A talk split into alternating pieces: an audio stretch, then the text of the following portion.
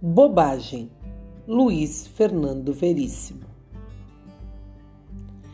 Emocionado e um pouco bêbado, aos cinco minutos do ano novo, ele resolveu telefonar para o velho desafeto. Alô? Alô, sou eu. Eu quem? Eu, pô. O outro fez silêncio. Depois disse: Ah, é você. Olha aqui, cara, eu estou telefonando para te desejar um feliz ano novo, entendeu? Obrigado. Obrigado não. Olha aqui. Sei lá, pô. Feliz ano novo para você também. Eu nem lembro mais porque nós brigamos. Juro que não me lembro. Eu também não me lembro.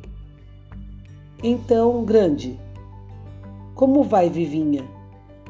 Bem, bem, quer dizer, mais ou menos. As enxaquecas. Ele ficou engasgado. De repente, se deu conta de que tinha saudades até das enxaquecas da Vivinha.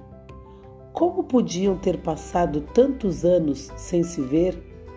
Como tinham deixado uma bobagem afastá-los daquela maneira? As pessoas precisavam se reaproximar. Aquele seria o seu projeto para o fim do milênio: reaproximar-se das pessoas, só dar importância ao que aproximava. Puxa, estava tão enternecido com as enxaquecas da Vivinha que mal podia falar. A vida é muito curta, você está me entendendo? Assim não dá. Era como se estivesse reclamando com o fornecedor. A vida vinha com a carga muito pequena. Era preciso um botijão maior, senão não dava tempo mesmo. E ainda desperdiçavam a vida com bobagem. Ele quis marcar um encontro para ontem, no Lucas, como antigamente.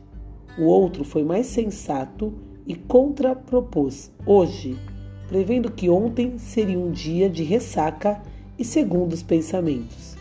E tinha razão. Ontem à noite ele voltou a telefonar. Falou secamente, pediu desculpas, disse que não poderia ir ao encontro e despediu-se com um formal melhoras para Vivinha. Tinha se lembrado da bobagem que motivara a briga. Luiz Fernando Veríssimo